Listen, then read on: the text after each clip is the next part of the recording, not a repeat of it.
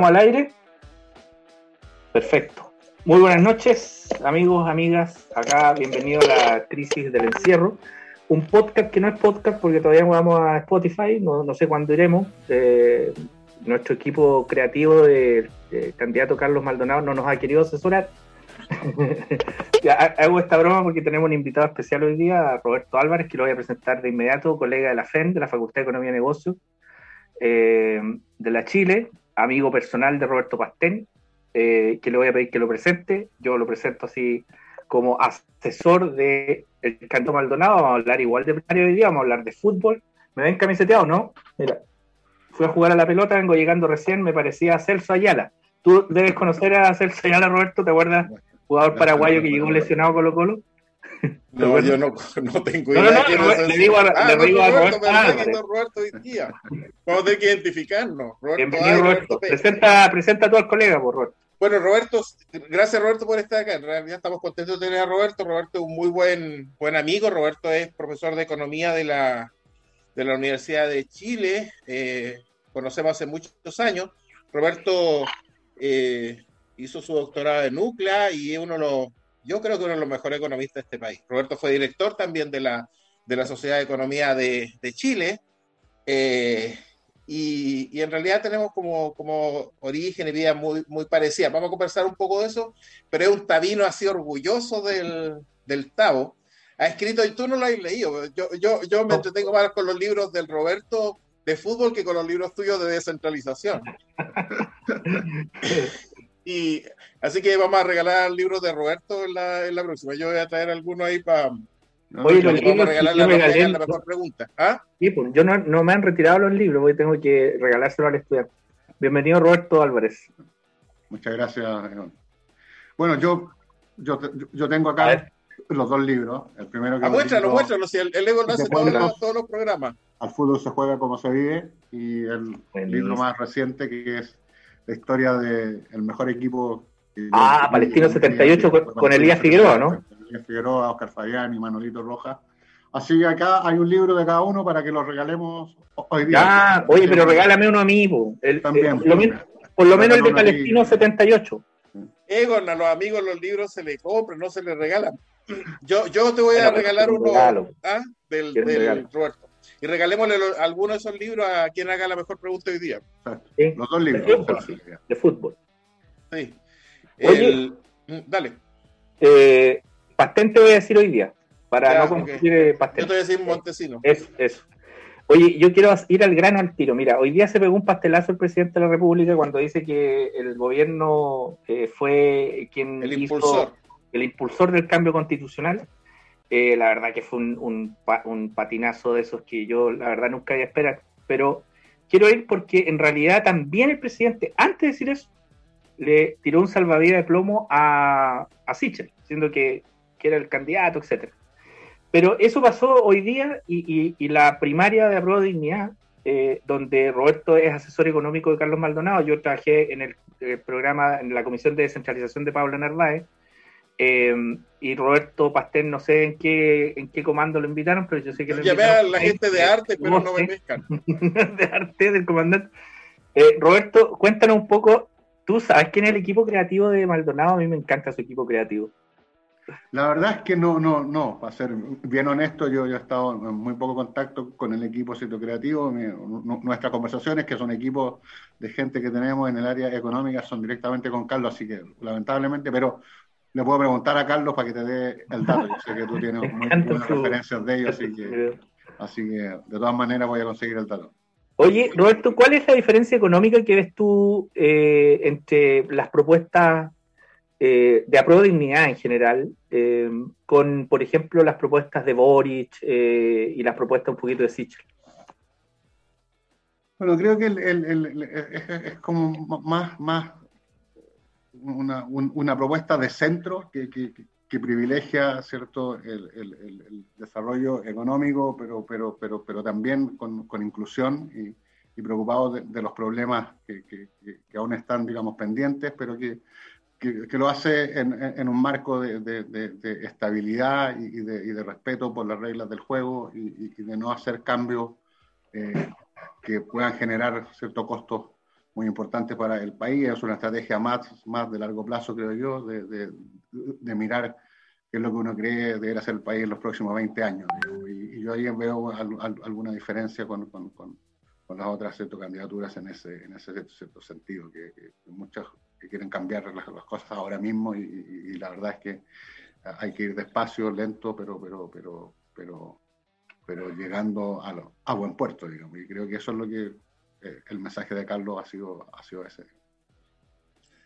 A mí, a mí, me gusta el me gusta el candidato porque si tú lo piensas entre las visiones polarizadas que tenemos hoy día hemos pasado de sistemas planificados hemos pasado a, a, a una economía absolutamente neoliberal y uno se olvida de los gobiernos radicales ¿cachai? y hoy día cuando uno habla de estado de bienestar en realidad los gobiernos radicales fueron estado de bienestar, por la forma en que uno lo está pensando ahora, con un mayor rol del Estado. ¿Ah? Casi keynesiano, yo creo, ¿no? Sí, sí, o sea, básicamente yo creo que un poco la posición que plantea Roberto, que obviamente yo te he dicho varias veces que es la posición que yo comparto, yo creo que son los anhelos de la clase media la que no tiene mucha participación política porque siempre son como grupos ¿ves? De, de interés los que resuenan más desde el punto de vista político, pero yo creo que, que que reflejo, y, en ese, y fue así en los gobiernos radicales, un reflejo de lo que era la clase, la clase media.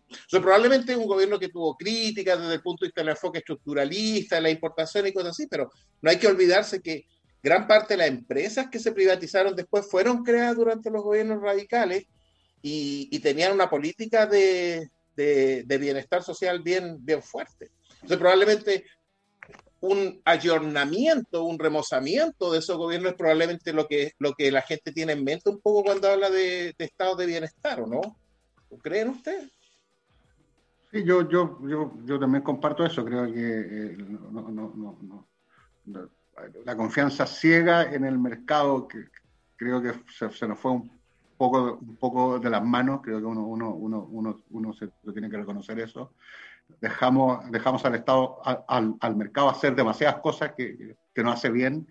Eh, pero, pero claro, también está el otro lado de, de decir que bueno, esto, esto, se soluciona eh, con más Estado y, y no, no, es con más Estado, es con un mejor Estado. Y yo creo que ahí hay una diferencia también. Yo, yo veo, en, en, sobre todo en, en, los sectores de más a la izquierda nuestro, como un voluntarismo, así como que, como que el Estado pudiese solucionar siempre los problemas y eso es súper discutible. Entonces ahí ¿cierto? también creo que tenemos una, una diferencia y las cosas que hemos estado ¿cierto? proponiendo es, mejorar la gestión del Estado y mejorar las instituciones, mejorar las agencias públicas. Creo que ese es el camino. No es un Estado más grande, sino que es un Estado mejor. Digamos.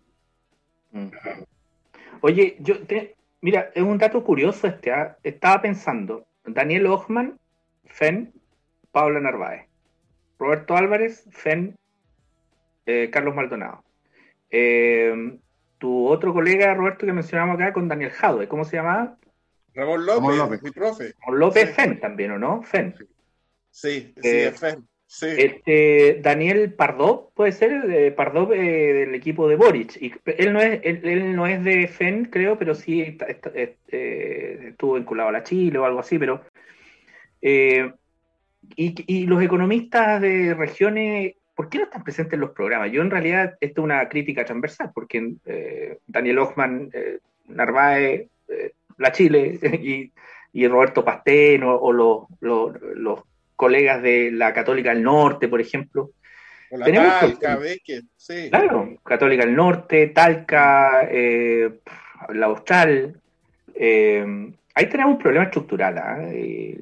Esta, este, esta es una, un, una crítica dura, así que parto diciendo que también Daniel Ochman, insisto, yo estuve ahí en ese comando, también de la Chile. La Chile como que... Bueno, Roberto, solamente así para pa, pa una... Pa, ponerte como al día, a ver, lo que pasa, Egon es la Dalí de la descentralización y la regionalización, es decir, la, eh, es la persona que más habla de regionalización. El, el... Soy medio talibán. Estoy medio enojado también con la Chile, con el INAP de la Chile, Roberto. El INAP de la Chile está haciendo la estrategia regional de desarrollo de la región de los ríos. Competimos y, y, y con mañas quedaron ahí.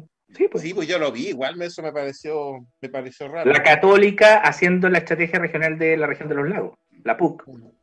Eh, sí. En la Chile, en la región del Ñuble. Eh, claro, pero Roberto, tú sentís que no nos pescan mucho, ¿cierto? Yo tomo, yo tomo esa crítica eh, absolutamente.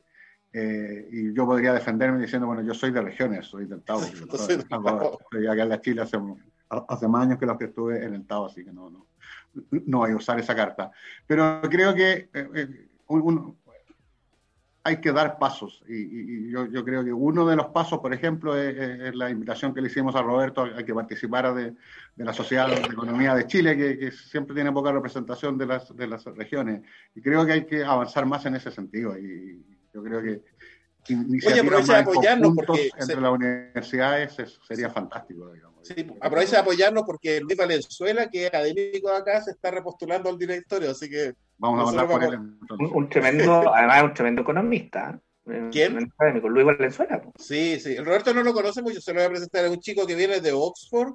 Es, es un cabro joven de tener como unos 40 años probablemente, pero es súper especial porque el, el, el eh, Luis estudió astronomía, ¿cachai? Y después de eso decidió estudiar economía y estudió economía en la católica, ¿ves? Con la creme de la creme de la, de la ortodoxia de este país, pero, pero en la Austral se ha adaptado porque la Austral igual tiene una visión de la economía como tú la planteaste, ¿ves? El, diría más keynesiana, pero también un poco reconociendo, ¿ves? Que, que el rol del mercado al expandirse hacia sectores que de bienes de mérito, educación, salud, quizás eso, eso no, lo, no estaba nunca, ¿ves? Las bases de la, de la economía. Así que, bueno, ya tenemos un aliado, pues, para... ¿ah? Oye, Roberto, yo te quiero aprovechar también tu, eh, Roberto Álvarez, eh, tu, tu visión de, de, economista, porque siempre en este programa con, con mi amigo Roberto Pastén hablamos de lo divino, cosas fuera del aula que podemos hablar acá, pero también algunos conceptos. Y ayer hablábamos, por ejemplo, sobre, eh, empezamos a hablar sobre impuestos eh, fuera de programa, impuestos regresivos, progresivos, políticas públicas redistributivas, distributivas, constitucionales, regulatorias, que están hoy día muy de moda. Entonces, ¿qué ejemplo concreto, por ejemplo, le pudiera decir cuál es una política pública distributiva, una política pública redistributiva, un impuesto, eh, los impuestos regresivos y progresivos son más, se han hablado más, pero políticas públicas, Roberto, por ejemplo, algún ejemplo común, así que la gente pudiera decir, ah, mira, eh, no, sabía esto. Eh. Uy, qué complicado hacer, eh, salir un poquitín de la caja de, lo que uno pues. está, como acostumbrado. Creo que, bueno, tiene que ver mucho con, lo que usamos para, poder solucionar fallas de mercado, que, tiene que ver con los impuestos y con los subsidios. Esas son las herramientas que, que uno echa a mano, que, que, son las que solucionan los problemas. Y ahí, no sé, pues subsidios en educación, eh, como, las, las, las, becas para los estudiantes, que, van en ayuda directa de quienes no pueden estudiar, digamos, que, son las cosas más esto, concretas. Eh, los, los, subsidios habitacionales que se usaron mucho ahora ya están menos porque la, mayoría de la gente. Pero esas son como las herramientas más directas que los gobiernos tienen para, para, para, poder distribuir y redistribuir. porque no, no, estamos contentos con las soluciones que hay con la solución privada y, esos son los instrumentos que... Por ejemplo, el IVA, nosotros aquí hablamos una vez con Roberto del IVA. Es decir, el IVA lo paga el rico y el pobre. Lo, paga el que gana, eh, no sé, 200 mil pesos y el que, o 300 mil pesos y lo que, el que eh, gana, no sé, 10 millones al comprar pan, por ejemplo. ¿No es cierto? Eh, pero el impuesto a la renta no lo paga esa persona, por ejemplo, porque tiene que tener una renta superior. Esos impuestos son distintos. Uno, uno es, más Pero cubren el erario nacional, ¿no es cierto? Pero el IVA es, es bastante regresivo porque como, la gente consume proporcionalmente más que lo que consumen los ricos respecto de su nivel de ingreso, terminan, terminan pagando proporcionalmente más IVA, digamos. Exactamente. Entonces es bastante regresivo y es bastante alto. Una, una de las cosas que, que, que, que plantea la candidatura de Carlos Maldonado es, cambiar la composición. Eh, de los tributos en Chile, porque está, está, muy pesado, muy cargado al IVA, que es bastante regresivo, eh, en comparación con otros países más desarrollados, que tienen IVA más, mucho más bajo. Y hay una, una cosa que, que, que, que, la ha planteado cambiar. Eh, es 50% aproximadamente la recaudación por IVA de la recaudación total, pero el nivel, en, en, Florida, en los estados de Estados Unidos, donde tú tienes distintas tasas, ¿cierto? Son de, en Florida, por ejemplo, son del, 8, del orden del 8%. Entonces, yo también creo que te pone una carga tributaria muy, muy fuerte en, la, en las personas. Porque el, el ejemplo que tú mencionaste, que precisamente la lógica es que sea un impuesto progresivo, el impuesto a la renta, que proporcionalmente paguen más a medida que tienen más renta, yo siento, ¿ves? De que básicamente ese impuesto lo paga la clase media. O sea, hay un sector que está exento del pago de impuestos y otro sector de alto nivel de ingresos que tiene un conjunto de instrumentos y de mecanismos para terminar pagando menos, menos impuestos. Así que yo creo que en realidad tiene que haber una discusión, pero sigue siendo lo que yo creo que, que se llama el mayor el, peso de, de la de la reforma siempre, que es la clase media de este país. Bueno, hay un problema que tenemos es, que hay muchas exenciones tributarias que, se usan para, evadir el impuesto, Y, eso uno, uno siempre lo ve diariamente cuando va a echar benzina o va al supermercado. si quiere factura. factura. Esa, es una distorsión terrible que tenemos y, que es súper regresiva también porque uno, uno que el simple, el simple conjunto de los mortales no, no tiene una empresa por, la cual descontaría. Y, Pero viste cómo se normaliza, o sea, tú vas al supermercado y la gente sale con cerveza, whisky, y la cajera lo primero que te pregunta boleto factura, y se normalizó una cosa que debería ser cuestionable, o sea, éticamente cuestionable. Oye, ese, es un buen detalle. ¿Por qué, ¿Por qué es anormal que ella me pregunte boleto factura? Porque, porque se supone que cuando tú pides factura es para eh, reducir gastos de una empresa que tienes. Pero lo que se está haciendo y se ah. normalizó es que compran las cosas de la casa, pides una factura y entonces estás pagando sin, sin el impuesto, porque estás ahorrando el impuesto. Legalmente tú puedes descontar IVA por la compra de actividades que están relacionadas con tu negocio. Si, si, si, ah. si tú le echas benzina a la camioneta porque repartes gas, está bien que descuente IVA. Claro. Pero si, si, si vas a, a, pedir una factura para llenar el auto para irte el fin de semana a Viña. Eh, y se normalizó, ¿ves? Como, como muchas otras cosas se, se normalizó eh, y no debería normalizarse. O sea, de hecho, a mí en el supermercado como que... La pregunta no debería normalizarse. claro, claro, o sea, y, que, sea como... y que no te dé vergüenza, porque, porque el tipo va o la tipa va ahí Ah, uno se da cuenta que no es una, una cosa que debería descontar día y lo hace. Sí, porque te, prometo, es muy interesante lo que tú dices, porque a mí en todos lados me preguntan boleto o factura.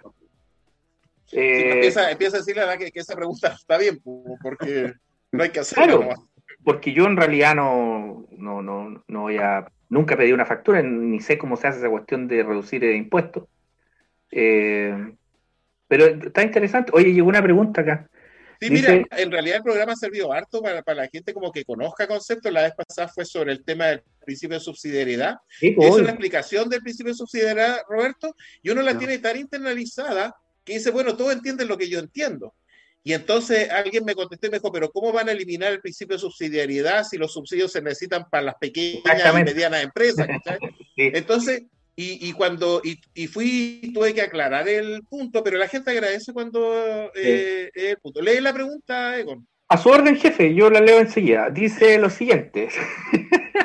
César Ortega dice, un concepto que se ha escuchado hoy en las radios es impuesto negativo para entregar ayudas a quienes ganan rentas bajas en tramos muy bajos. Esos son los impuestos progresivos, cobrarle más a los, a los super ricos, los que ganan más plata, para darle a los que tienen menos recursos. ¿Pero está bien el concepto impuesto negativo o, está mal usado?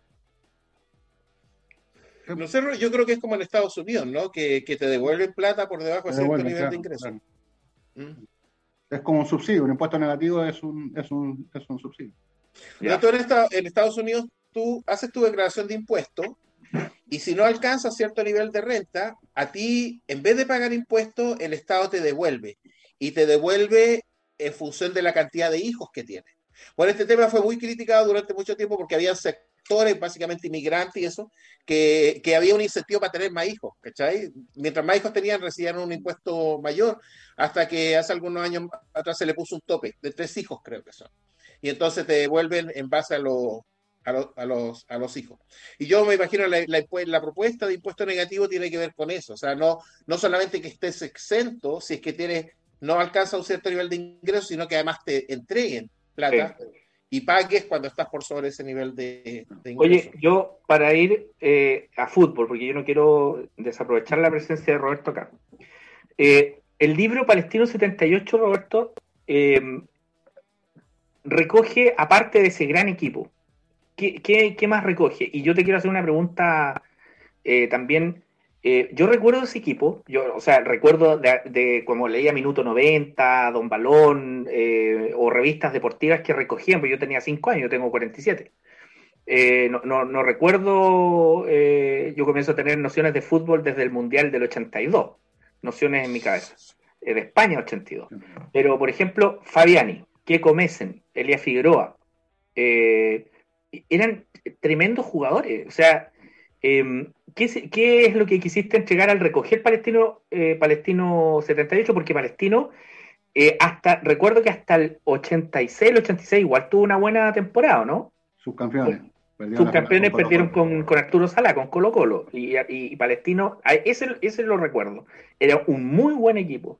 Em, ¿Qué recogiste en ese libro? Cuéntanos un poquito de eso, porque además tengo una pregunta de fútbol ya que la enviaron para Bueno, la, la, la, eh, el libro recoge la historia de, cómo llegó a ser campeón, que, que, no, no, no, es un, un, esto, los procesos de verdad existen.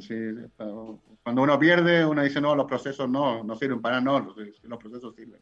Y, y, esto yo empiezo a contar la historia desde el año 74 que es cuando llega Caupolicán Peña y, bajo la presidencia de Enrique Atal. Y ahí van incorporando jugadores, se va renovando el equipo, hasta llegar a, ser campeón en el año 78. Entonces hago esa, ese recorrido.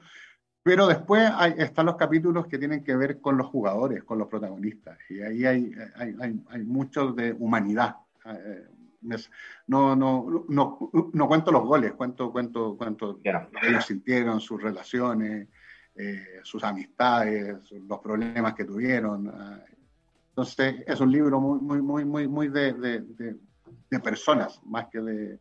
No es un libro de, estadísticas de fútbol, no, no, no hay a encontrar ninguna estadística, no, unas pocas presento ahí, pero, pero es la historia de vida de ellos, y que hay, historias bastante, bastante singulares, bastante especiales. La que, la, que, la que partió motivando el libro es, es cuando entrevisto a Oscar Fabiani, y termino la entrevista, llego a mi casa y digo yo, no, esto, esto, esto, es, esto es para un capítulo. Eh, y, le puse nombre al capítulo inmediatamente, el chileno Fabiani. Ese es el capítulo y así quedó. Y de ahí partí con el libro, digamos, porque me, me, me cautivó tanto su, su, su, pasión por el fútbol que, que realmente eh, eso lo quise plasmar también con los otros capítulos. ¿Y qué es lo que tú, la, la, como la historia más relevante que tú eh, pudieras contar, así como la historia más íntima. Porque en ese tiempo los jugadores todavía no estaban mercantilizados, eh, todavía no estaban como, eh, jugaban con mucho amor a la camiseta, siento yo, mucha pasión. No, no estaban queriendo hacer una temporada para irse a jugar a, Europa. Em, Mira, hay, hay, hay varias cosas bien, bien pero la, más golpeadora para mí fue la, historia de Manuel Araya, que, que el, después de ser un jugador tan exitoso, termina suicidándose, bastante joven. Eh, y era un tipo muy querido, muy especial, muy, muy. Y, eh, a, mí me tocó mucho porque yo, como partí escribiendo esto fue con, con, la muerte de un amigo también, que, que le decíamos Fabiani, ah, y, que murió en la tragedia de Juan Fernández. Entonces, para mí fue muy cercano eso, y fue lo que más me tocó porque eh, ellos, ellos, ellos, ellos, ellos se perdieron un amigo y, para mí era, era como volver a recordar eso también, así fue muy, y además fue, fue, fue muy emocionante porque resultó que el loquito Araya era tío de una compañera de colegio mía, entonces fue, fue, fue también emocionante por ese lado también, todas estas cosas, vínculos raros que hay que empiezan a aparecer cuando uno empieza a investigar y hacer historia, entonces eso fue lo, lo, que más me emocionó al escribir el libro. Roberto, y no sé, tú, eh, Pastén, si quieres hacer una pregunta, interrumpe. Yo de fútbol lo voy a tener todo el rato preguntándole cosas, así que... no, no, no, no, porque lo mío, como no cae de fútbol, le iba a preguntar qué piensa cuando la... ¿Qué fue candidata a gobernadora o alcalde? Habló mal de Acosta, pero no, no voy a hacer esa pregunta. La candidata de era la tan, ¿Era tan malo como entrenador? No, para nada. Pues, bueno, ella, ella quiso hacer una, una, una comparación muy mala Pelado Costa nos levantó, compadre, nos levantó. Esa es mi opinión al menos. Nos clasificó al Mundial de Francia. Sí. Después de muchos años nos clasificó, hizo buenas campañas con Unión, eh, hizo buenas campañas con O'Higgins, con Cobreloa. Con Everton, con Cobreloa. Lo que pasa es que, claro, hay todas estas esta, estas caricaturas que hacen, que son, son tan, tan, tan que poco afortunadas. La realidad poco menos que el, único técnico que de verdad trabajó en serio fue Bielsa. Bielsa es un monstruo, es un fenómeno, trabaja, pero eso no significa que todos los demás no, no hayan trabajado en serio. Lo que tienen estilos distintos y hay, y hay una sistematización distinta ahora que hace 30 años atrás. Entonces tampoco podéis comparar lo que hacía Costa 30 años atrás con lo que hace Bielsa ahora. Entonces, es una caricatura y, es una muy mala caricatura. Creo. Sí, no, se equivocó ahí, pues, Karina Oliva, no, no, no, no cachaba mucho lo que significa palincha Mira, esta camiseta que tengo yo es la Umbro del 98, de Francia 98. Todavía la conservo. Porque es la camiseta que al menos a mí me marcó. Primera, eh, íbamos a un mundial después del Condor Roja, después de que, de, que descubrimos que el gran arquero había hecho trampa, que murió una generación completa, eh, frustrado todo un país, etcétera. Entonces, no, el pelado Costa, un, un gallo que marcó al menos a una generación noventera. Entonces se equivocó con eso. Claro, Bielsa, como dice, es una filosofía. Bielsa está el menotismo, el bilardismo y el bielcismo. Pues, entonces es una filosofía dentro del fútbol. Eh, yo te quiero preguntar, Roberto, a tu juicio, ¿cuándo comenzó la, la mercantilización del fútbol? Ya no jugar por amor a la camiseta. Bueno? ¿Cuándo partió? Si uno tiene una yo creo que esto tiene que ver mucho con, el fenómeno de la globalización y, la televisación de los partidos. Yo, yo, creo que ahí está el cambio, porque cuando, cuando, cuando tú eras goleador del Barcelona hace 40 años atrás, solamente te veía gente de, los catalanes te veían jugar y, nadie más te veía jugar. Ahora te ven miles de millones de personas en el mundo y eso hace que, que, los ingresos sean astronómicos y, que los tipos reciban unos sueldos estratosféricos y, que tiene que ver con eso, tiene, tiene que ver con el tamaño del mercado, como decimos los economistas. Si es que le, le, le, le pegamos el palo al gato con algo, y, lo, podemos vender eh, en China, eh, es negocio redondo. Si solo lo vendemos en Chile, va a ser rentabilidad bajita, digamos. Yo creo que tiene que ver con eso fundamentalmente. Ahora, yo, yo, no soy tan, yo a mí esto de la mercantilización, en el sentido de, cuando se le pide amor a la camiseta, yo, yo creo que eh, amor a la camiseta hasta por ahí nomás también, porque si, si, el tipo se lesiona, se enferma, el amor del club se acabó. Y acuérdate que, muchos de los, de los jugadores ahora, que de los décadas de los 70, 80, tienen problemas económicos bastante serios porque tampoco se les imponía en esos años. Entonces era como que, claro, jugar por amor a la camiseta, pero después que terminas de jugar el amor del club donde está, digamos. Entonces, el club te deja. Juan Carlos Peralta. Juan Carlos Peralta, campeón de la Copa Libertadores 91. Hoy día los jugadores y muchos hinchas haciendo cucha para poder ayudarlo porque están en desgracia financiera. Oye, tengo la pregunta a un colega, G. Bossier, de, la facultad. Saludos al G, sí. Sí, el G eh, está escuchando atentamente, le encanta el fútbol.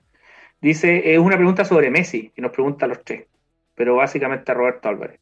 ¿Cuál es la lectura económico-política de la contratación de Messi del Paris Saint-Germain? Y dice que el sueldo fue de 2.675 millones de pesos mensuales. Sí, una son cifras, son, son astronómicas, son, son una, que, imposible que a uno le... A, mí no me hace mucho sentido, digamos, pero, pero, pero, pero, tiene que ver con ese, con ese fenómeno que, que, yo les mencionaba, que, es la televisación de los partidos. Las compras de camisetas, que también son los ingresos, y los ingresos por, por publicidad, lo que generan estos tipos es realmente impresionante y yo creo que esa es la apuesta del PSG. El PSG lo que quiere es tenerlo ahí para ser campeón eh, y para vender miles de millones de camisetas por todo el mundo y, llevar al PSG a jugar a todas partes, digamos, porque eso le genera un montón de ingresos y, probablemente se, más que rentabilice la inversión que está, está haciendo, digamos, que, es el objetivo final. Digamos. Oye, aquí se acuerden nuestro, ¿cómo se dice? Telespectadores, ¿cuál es? ¿Auditores? ¿Cómo es? No, por, por los, su, los que están viendo. ¿Se acuerdan que tenemos de regalo los libros de, de Roberto para, la, para las mejores preguntas? No, pero ya tenemos buenas preguntas. Para mí. Ricardo González, sí, dale, porque acá tengo otra que dice: es verdad lo que dice la globalización, pero hay un antes y un después con la aparición de Maradona. No, no entiendo cuál puede ser, ¿ves? La relación con el tema de Maradona. No, yo, yo voy a discrepar para que, para que no todo sea. No, yo, ah. no, Maradona es, es, es, casi fútbol amateur, lo, lo que, lo, lo, que, lo que era, era, era, era, era casi pura pasión, poco, poco, poco ganó, pero comparado con lo que ahora y, acuérdense que nosotros esos partidos jamás los vimos, los de Maradona jugando con el Napoli. Los, que, los que empezamos a ver fueron los partidos cuando Zamorano, jugaba por el Real Madrid. Ahí, ahí recién empezamos a ver fútbol. Con Juan Manuel Ramírez. Claro, gol, gol, gol. Con el gol, gol, gol. Y Amavisca, bueno. ahí, ahí, recién. Y se veía un solo partido. Era, ahora tú prendes la tele y ves, puedes ver la liga de, Malasia, ver todos los partidos que queremos, estar todo el día viendo fútbol, que es algo que no, que no estaba antes. Entonces yo ahí discrepo, creo que, a mí, lo de Maradona es, muy, anterior.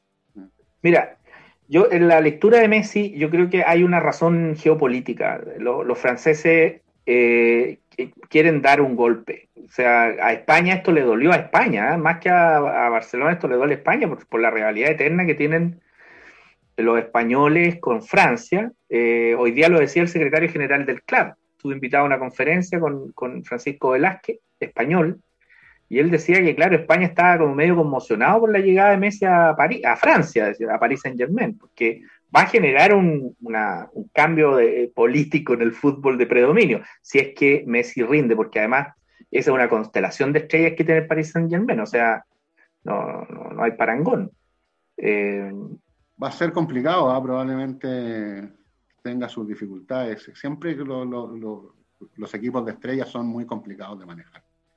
Eh, mm. la experiencia dice que a veces no, no, no, no, es necesario tener un equipo con tantas estrellas y, y, el camarín se le pone muy complicado, muy, muy, muy, difícil. Sí, pues este es como tener un gabinete político a puros presidenciables, pues, o sea, todos andan jugando para ellos. Muy complicado, así que y la mano del técnico ahí es fundamental. Así es. Oye, pero igual tenemos que volver porque estamos, tenemos acá economistas, políticos y futboleros eh, mirándonos. Y yo te quería contar, porque lo mencionaste un poco, Evo, la, la semana pasada, pero lo mencionamos como al pasar. Eh, porque a mí me gustó mucho, ¿eh? yo lo tengo que decir, un artículo que escribió Roberto en la tercera, pero el contexto del artículo, en realidad uno de los buenos, así yo no, no es por tirar flores, ¿ves? esta es la última flor que tiro, pero, pero es uno de los buenos artículos que he visto. Lo que pasa es que el punto que hace Roberto se pregunta, ¿por qué ha caído la productividad, la productividad en Chile? Y básicamente la definición que da de productividad es hacer lo mejor con lo poco que tienes. Esa es, la, esa es una idea de, la idea de productividad. Y cuando tú empiezas a ver qué de eso hacemos en Chile, yo tengo algún ejemplo en, la, en los temas con la discusión de la constituyente y todo eso, pero, pero ¿hacemos eso en Chile? Y básicamente el ejemplo que pone, pusiste ahí el ejemplo de cuando te demoras 10 años en construir el estadio de la Universidad de Chile, o, cuando tienes que dedicar el tiempo en la universidad más a estar llenando formularios, más Pero si la uno tiene estadio, ¿qué 10 años? La Chile, no, no sé, de eso que te lo explique Roberto, a lo mejor yo lo... Yo lo no, hasta ahora creo que el punto era que lo tiene planificado. Es el estadio del Tao, el estadio del Tao. Ah, el estadio del Tao, claro. sí, que ya siete años destruido, bueno, ahora ya está un poco armado, pero, pero todavía no, no lo entrega. Entonces, si un país se demora siete años en construir un estadio, eh, estamos en problemas graves. Ya, bueno, no lo hace menos grave por ser del Estado y no de la Chile, así que sigue siendo un buen punto. pero, pero, pero en realidad es buen, buen punto. Además, Roberto hace un, un tremendo. Es que sabéis que a, mí lo que me inspiró un poco fue, bueno, también mi padre, que, que él, él, cuando vio que, que, no había estadio y empezaba la competencia, movió cielo, mar y tierra para conseguir un terreno, pescó en las máquinas con un amigo y armó una cancha. Y entonces digo, mira, y mi viejo con su esfuerzo ah, hizo esto y estos otros otro gallos llevan siete años y no son capaces de sacar un estadio. Y, cuando uno piensa en productividad y estas cosas tan complejas de, de los modelos y todo, como que pierde de vista que, realmente hay un montón de cosas que en Chile hacemos que las hacemos mal y somos súper ineficientes y gastamos un montón de tiempo en hacer miles de cosas que no debiésemos, digamos. Y, cuando uno, uno quiere una, como una, una receta mágica, no se da cuenta que hay 10 o 20 cosas que son bien pequeñitas, pero que en el agregado tienen un impacto notable. Y ahí yo creo, mientras estemos más preocupados de, como la gran complejidad de la productividad y, no nos fijamos en realmente las cosas que están a nuestro alcance y que son bastante cierto, cotidianas, eh, no va a cambiar y, no es sorprendente que tengamos la baja productividad que tenemos, pues, si, perdemos el tiempo en un montón de tonteras. Claro, ese es el, es el punto. Oye, tengo una otra pregunta em, económica, eh, porque acá tenemos que ver de las preguntas quiénes van a llevar el libro, pero eh, esta la hace Ricardo González. Bueno, Ricardo González es amigo mío, así que voy a, voy a leer una buena pregunta, a ver si gana el libro. Pero con eso ya parece que lo descarté para que gane el libro. Pero así para. Yo le mando saludos que no está, no está escuchando. No es que el, el... Bueno, yo se lo he contado a Lego, ni... pero quería contártelo a ti, ¿ves? Porque, porque en cierta manera es historia similar. Yo, yo estudié en colegio de números, ¿ves? Y todos mis compañeros provienen básicamente de la zona norte de Santiago, que es Conchalí, eh, y todos estudiaron en un mismo liceo, en el Liceo Gabriela Mistral. Y nos juntamos, eh, los sábados nos juntamos mm. entre, entre todos, y, yo en realidad le, pido a ellos, son mis asesores en temas de fútbol, porque yo no soy, no, no cacho, por eso hay varias preguntas de eso.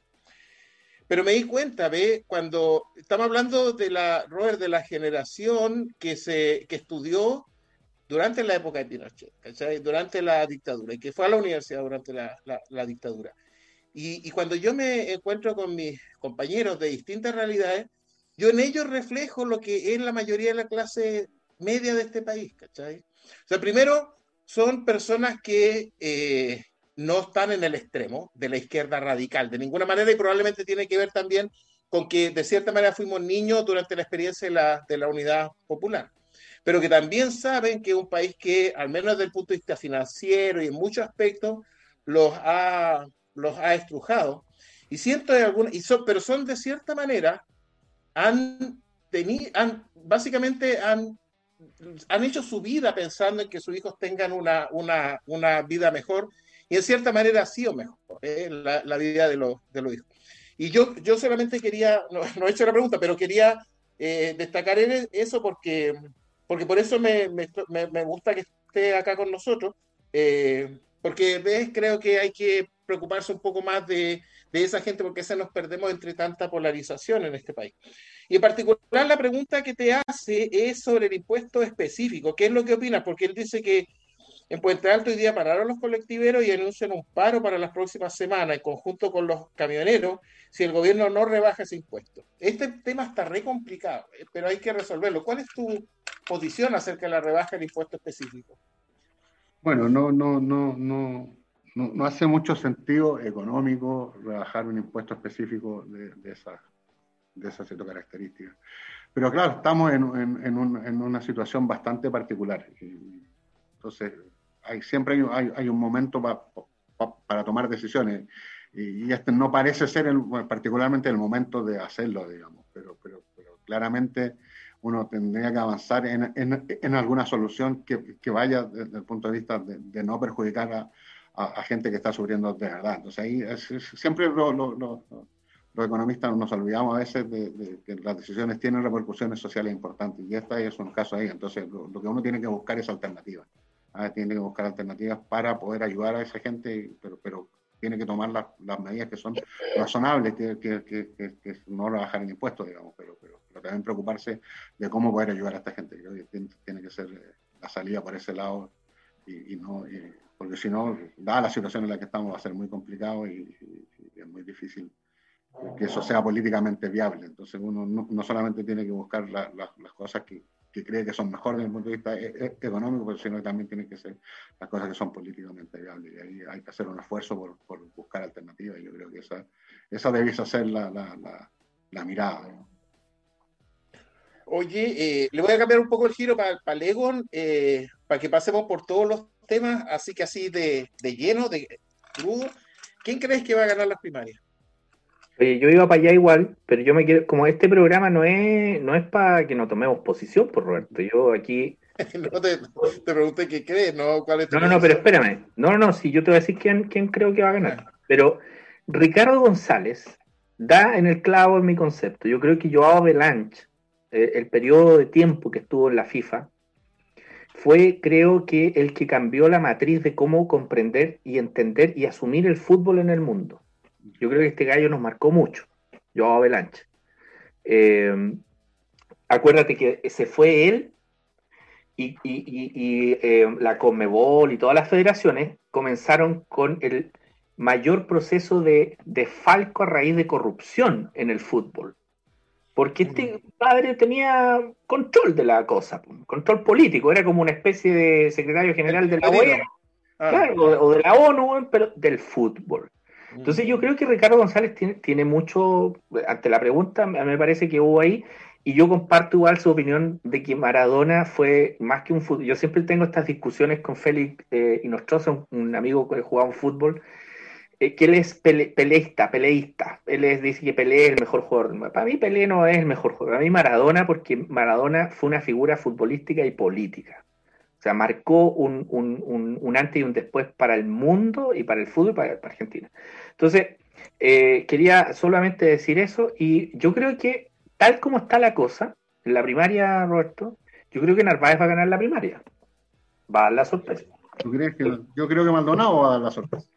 No, está bien por Roberto, pero. Eh, o sea. Eh, ¿Tú, eh, cuánta gente de derecha va a ir a ah. votar por Maldonado? Bueno, buena cosa. El, fue las dos elecciones anteriores, las dos primarias anteriores fueron sorpresivas. Yo creo que nadie. Pues, ahora alguien puede decir, no, yo me sé que Boris. No, no, todos daban a Jadwe sólido y, a Sichel nadie lo ¿ah? por, ningún lado, por lo menos yo, de lo que escuché, de lo que vi.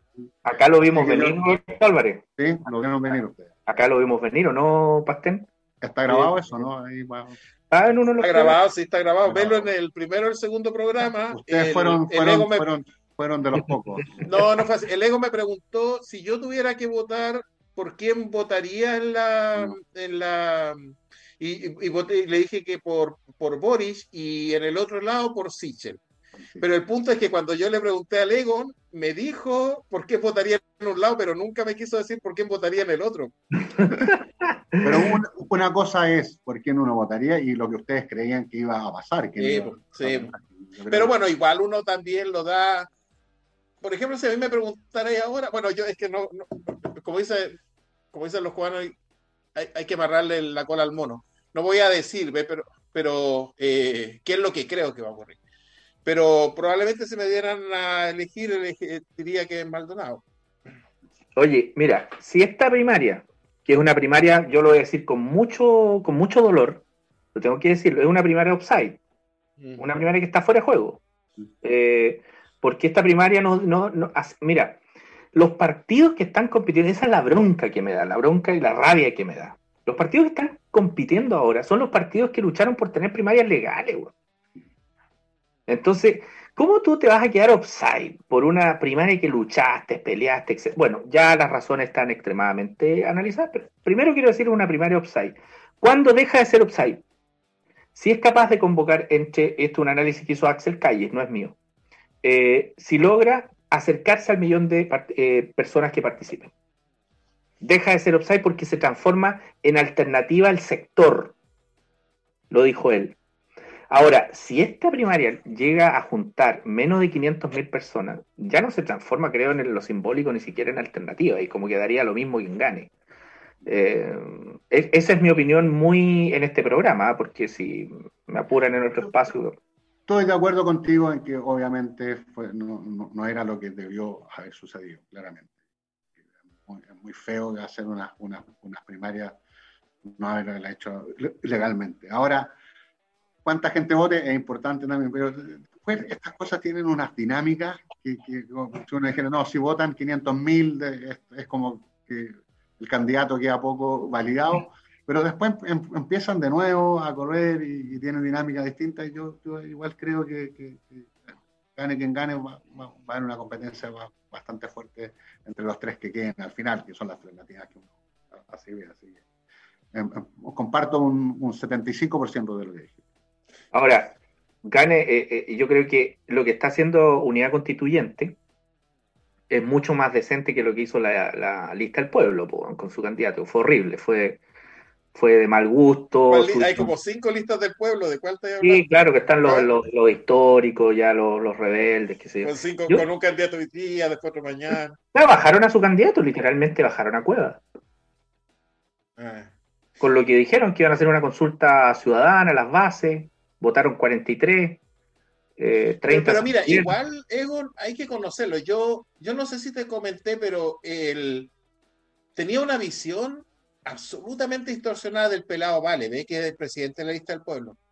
Y leí en el clinic una, una entrevista que le hicieron y es como todos nosotros, ¿ve? Es alguien que en realidad viene de los mismos orígenes, que estudió, trabajó, se esforzó para sacar una carrera, salió adelante y pum, le viene el tema de la, de la enfermedad, tiene creo que un tipo de leucemia. Y, y, eso destruye a cualquiera, o sea, no hay nadie que pueda enfrentar una catástrofe como, como esa, eh, pero yo leyéndolo, ve, lo encontré una persona súper eh, razonable. Si, lo que pasa es que creo que tenemos que tratar entre todos ¿ves? de cómo empezar a, pasar los temas de polarización y tratar de entender las posiciones de la... No, mira, si la gente de del pueblo no son extraterrestres, son personas como nosotros, esforzadas, qué sé yo, todo lo que quieran. Pero cuando ellos creen hacer parecer al resto de la población que son distintos en materia de hacer política y terminan haciendo algo que es impensado, ¿tú te imaginas que 43 43 personas, dirigentes de partidos políticos, dirigentes regionales del PS, dirigentes regionales del Partido Radical, hubiesen elegido a Proboste, Narváez o Maldonado como sus candidatos presidenciales así, ¿cómo hubieran gargareado, compañero? ¿Cómo, hubiesen, eh, ¿Cómo hubiesen tratado a esos candidatos? Y ellos se dan el lujo de hacer algo y, y ahí está. O sea, no, pues si esta cuestión, o sea, cuando tú quieres funcionar como partido político y no quieres que te reconozcan como partido político, ya comenzaste mal. Es como un futbolista que quiere jugar, pero con camisetas de voleibol. No, compadre, si aquí se juega con una pelotita, con chuteadores y con camisetas slim fit, pero camisetas que todos tienen, que llevar los equipos. a mí no me convence su discursito. Oye, ya se nos está acabando el tiempo, se pasó rápido. Ya, pero me quemé yo nomás, pues. ¿Y ah. Me quemé yo nomás. No, no, como que no. Tú no dijiste quién va a ganar Roberto Pastel. Siempre va a ser la misma. ¿Quién va a ganar la primaria? A ver, yo. Mira, Roberto Álvarez dijo Carlos Maldonado. Yo dije Paula Narváez. La sorpresa, la sorpresa, la sorpresa. Es que es como dice el Roberto, esos temas tan, tan difíciles. Así yo te dije que me gustaría que ganara Maldonado. Ahora yo, no sé, creo que tiene menos posibilidades y que va a ser probablemente la, la proboste pero, eh, pero uno no puede decirlo, ¿ves? Porque, ¿No sabes por qué digo Narváez? Por máquina. Máquina, sí. sí. y la Proboste también es por máquina, sí es el punto. Y el caso de... Hoy. ¿Ah? Yo, yo tengo amigos del Partido Radical que me llamaron para meterme en la campaña de la Proboste, ¿cachai? Yo dije, chuta, como esto, ¿sabes? Como, o sea, pongan, pónganle ficha al candidato, pues si es su candidato. Entonces lo veo ahí debilitado por ese, por ese lado pero no, hay, lo que pasa es que, yo creo que no nos damos cuenta, pero hay mucha gente que no participa y que define, el único momento en que participa es cuando va a votar, pero nosotros nos dejamos mucho llevar por el Twitter, por el mensaje de esto, por el que dijo esto, pero hay gran parte de la base de la población que no se está expresando, muchos de ellos se abstienen porque encuentran que no tienen ningún candidato eh, que lo refleje, porque están choreados de la política y ven político en todos los candidatos, pero a veces que cuando tienen que ir a votar, eh, van y votan y te generan estas sorpresas porque no lo habíamos visualizado. No lo habíamos, así que, no sé, creo que igual está difícil. Eh, Claudio Chávez mandó otra pregunta. Claudio Chávez. Ha, estado bien activo. Chávez está compitiendo como para el libro de Roberto. ¿eh? Sí. Claudio Chávez dice, ¿qué opinan del candidato Cristian Cuevas y creen que aunará los votos así como lo hubo en la constituyente o creen que la lista del pueblo se disgregará en esta elección? Mi respuesta es que ya se disgregó.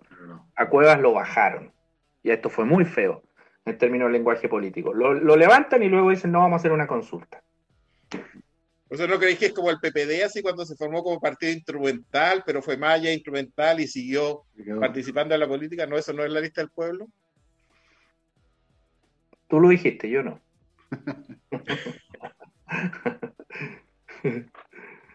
no sé, yo, yo pienso que se, ya se agregó la lista del poder. Pero tienen un peso importante en la constituyente. Es agregado, peso agregado, sumatoria de individuos que adscribieron a, un, a, un, a una definición, pero sin base ideológica. Que es lo que a definir el hay dos candidatas, que, o sea, dos constituyentes que se salen de la lista, se salieron de la lista del pueblo por precisamente por este tipo de actitudes. Pero van a definir los destinos de la República, van a ser un actor importante en la Constitución, que es donde se va a definir el destino de la República. Bueno, esperemos que se, que se, que se ordene ese tema.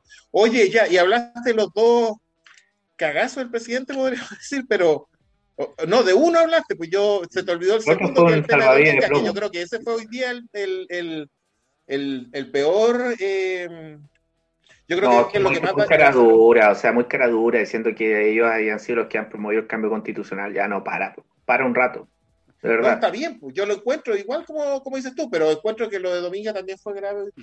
Ah, sí, muy grave. No sé, hay ustedes que eh, son, tienen una sensibilidad de, este proyecto, no sé, no sé qué opinión tienen, pero sí, vamos a tener que dejarlo, parece, porque se nos fue el tiempo. No sé, Roberto, ¿quieres agregar algo?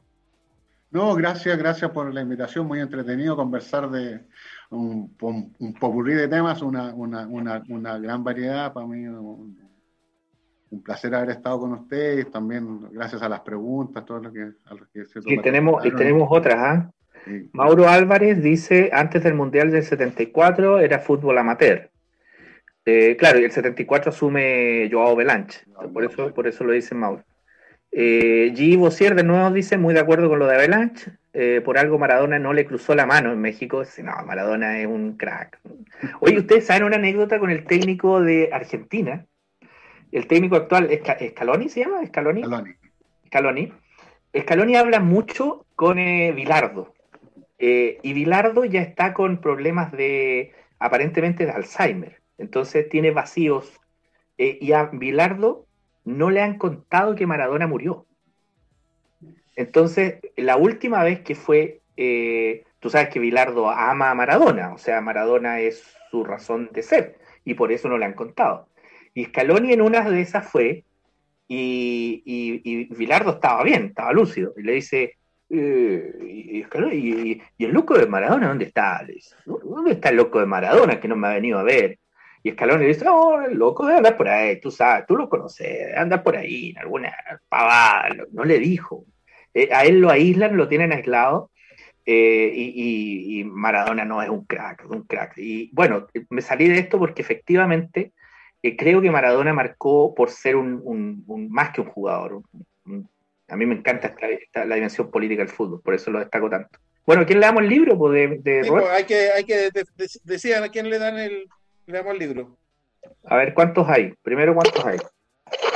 ¿Qué cantidad? No, mira, Claudio Chávez está haciendo mérito, bueno, ha sido el que más ha preguntado.